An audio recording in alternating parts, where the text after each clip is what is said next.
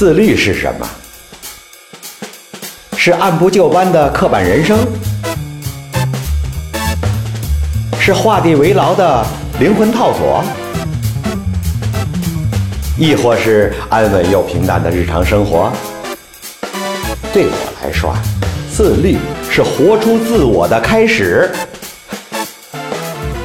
我是演员张双立，这里是由喜马拉雅独家播出的《潮人自律指南》。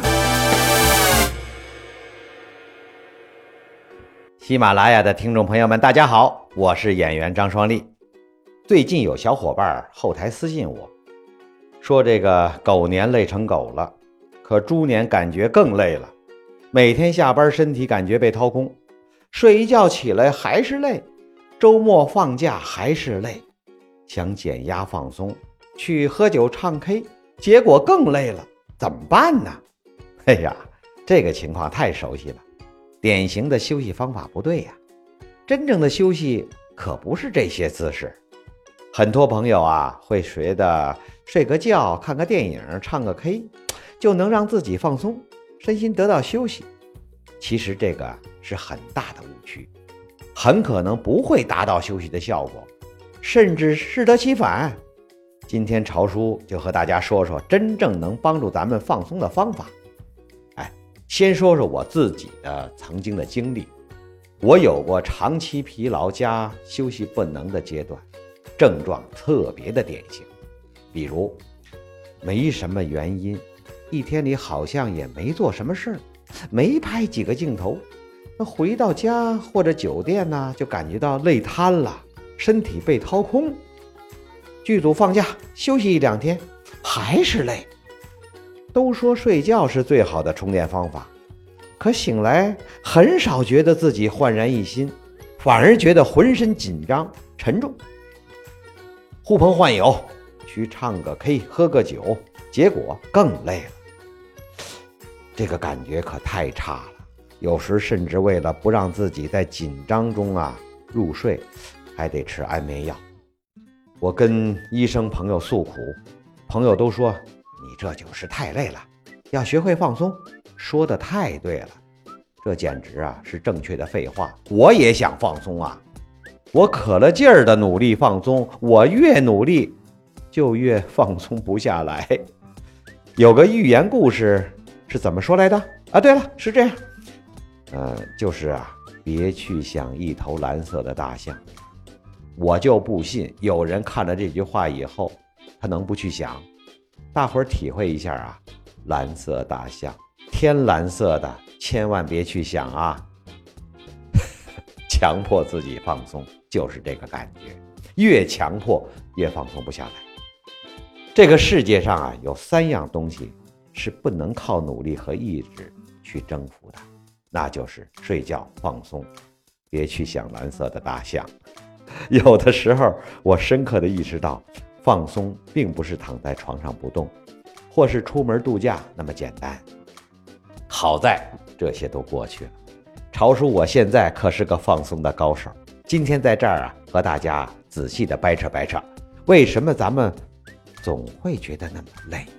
放松的几个超级误区都是什么？以及。咱们如何的正确的去放松？为什么我们总是处于紧绷状态？来来，闭眼感受一下，你的身体是不是有点僵硬、紧张？比如肩膀发硬、胸口闷，同时你可能也感觉到有点紧张、烦躁。即使现在是空闲的，你总是个待命的战备状态。随时准备应付各种忽然来的那幺蛾子。如果是你，我恭喜你，你处于典型的紧绷状态。那我们为什么会感觉到紧绷呢？更重要的是啊，为啥我控制不了自己，让自己不紧张呢？原因其实很简单，因为咱们身体啊，很多活动不是我们主动能够控制了的，比如心跳、血压等等，这些或多或少都和我们的情绪有关。比如我要是一下子压力大啊，或生气，我那血压蹭的就上来。当咱们面临生活工作中各种压力的时候，就很容易产生焦虑、紧张的情绪。身体也就不由自主地进入了应急状态、应激状态。这种感觉就好像整个人都绷直了，特别消耗能量。所以呀，有时尽管我们坐在桌前一动不动，一天下来都会觉得筋疲力尽。讲真儿，躺着也会累呀。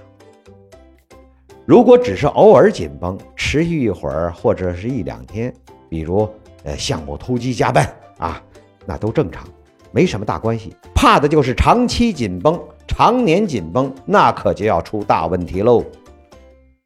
为什么这些年大伙儿越来越有长期紧绷的势头呢？工作狂文化在则难逃。咱们东方社会确实勤劳。但是把加班变成一种道德标准，那可就有点过了。另外，糟糕的时间管理也会让我们陷入持续的紧绷。朝叔，我问你啊，肯定拖延过吧？明知道截止日期快到了，但是重要的任务和事情还没有做，那种焦虑的感觉，酸爽不酸爽？是不是白天拖延，夜里睡不好觉，休息的一塌糊涂？嘿，还有啊，就是很多小伙伴都有事儿搞定了。我再去休息的习惯，态度很好，但是万一事儿太复杂，一时半会儿搞不定，幺蛾子乱入呢？那还抱着这种信念，不完事儿不休息，绝对时间一长就紧绷的成习惯了。最后啊，情绪敏感的人也更容易感到持续性的紧绷。潮叔我就是个持续敏感的宝宝。之前专门有一期节目《情绪敏感的人怎么自律》，说的就是这个。长期紧绷会出现什么问题呢？为什么我们要拒绝紧绷，更多的放松？最大的问题是难受啊！谁想长期难受呢？更要命的是，长期紧绷还会导致各种疾病，比如高血压、心脏病，甚至血糖都会飙升。而且啊，这种状态。那会恶性循环，越是长期紧绷，就越容易进入紧绷的状态。而打破这种恶性循环的关键，千万别等到长期紧绷后你再去度假，因为很有可能已经给我们的健康带来了危害。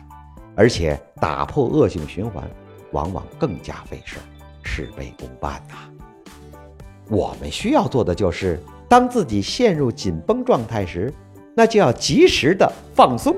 哎，我年轻的时候有个误区，觉得放松那就是在浪费时间。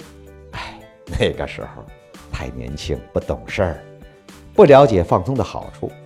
咱们的身体和大脑其实都差不多，要锻炼加休息才能够成长。光紧绷不放松，就像狂跑马拉松不睡觉，那不是找死吗？怎么知道我们现在是紧张还是已经达到放松的状态呢？说白了。那就是感觉心情平静中带点儿稍微的喜悦，哎呀，感到心跳呢变缓了，呼吸平稳，大脑也不再飞速的运转分析问题了。所以说呀，唱 K 蹦迪那可能是一种情绪发泄，但是和放松没有太大的关系。我当年可是紧绷的去唱 K。紧绷的，我又出来了，这就得掰扯掰扯放松的常见误区了。大家得提高警惕。首先，娱乐不一定就是放松，很多时候仍然在消耗我们的精力。比如看电影或者刷社交网络时，其实咱们都是一个兴奋的状态，大脑没闲着。其次啊，运动也不一定就等于放松。举铁举大重量，跑步一小时以上，那反而会进一步的消耗我们。咱们呀，因人而异，找到适合的运动方法。比如，我就强烈的推荐拉伸运动和普拉提。还有一个大误区，那就是找人聊天以为会放松，那得看跟谁聊的是什么。一个简单的原则：如果聊天的时候生怕说错话，那这个聊天绝对不是放松，而是紧绷。那我们该怎么放松呢？超叔有些回血的妙招。最重要的，首先说，放松的核心其实还是要回到日常精力管理上，时间安排好，身体管理好，其实是事半功倍。关于精力管理，之前有一期啊专门的节目，为什么别人比你进步快？二十四小时正确的打开方式。接下来就是各种小技巧，比如可以在工作空闲小睡片刻，哎，十五分钟足矣。如果刚开始时候很难平复思绪，那就在睡前啊做一个两分钟的平板支撑，保证你躺下来什么都不琢磨了。还有就是有机会啊多看看那绿色，哎，看看窗外的风景，楼下有树啊有植物的地方，您散两圈步。另外，找信任熟悉的朋友聊那些呀不重要的，也是很好的放松方法。最后，也要推荐一下放松的一大妖术，那就是冥想了。之前节目中也提到过，经常抽空冥想可以很有效的帮助我们放松身心。超叔我亲测有效，大家要是感兴趣，我可以专门出一期节目，咱们讲讲这个事儿。今天和大家聊的紧绷和放松，这里再强调一下，要想获得质量良好的放松，需要在平时就认真的做好精力管理哦。越是疲劳，越是累，反而越需要专门的做做放松，否则呀，更有可能导致紧绷的持续。而一旦当放松成为我们日常习惯后，那我们就不用费神去规划了，基本成为了。咱们被动加血的技能，喜马拉雅的各位小伙伴们，你有没有什么屡试不爽的放松方法？留言和潮叔一起分享吧。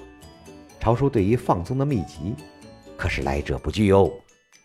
我是演员张双立，欢迎大家订阅我的《潮人自立指南》节目，也希望大家转发每期节目中声音介绍里的海报，让潮叔的声音被更多人听到。咱们下期再见。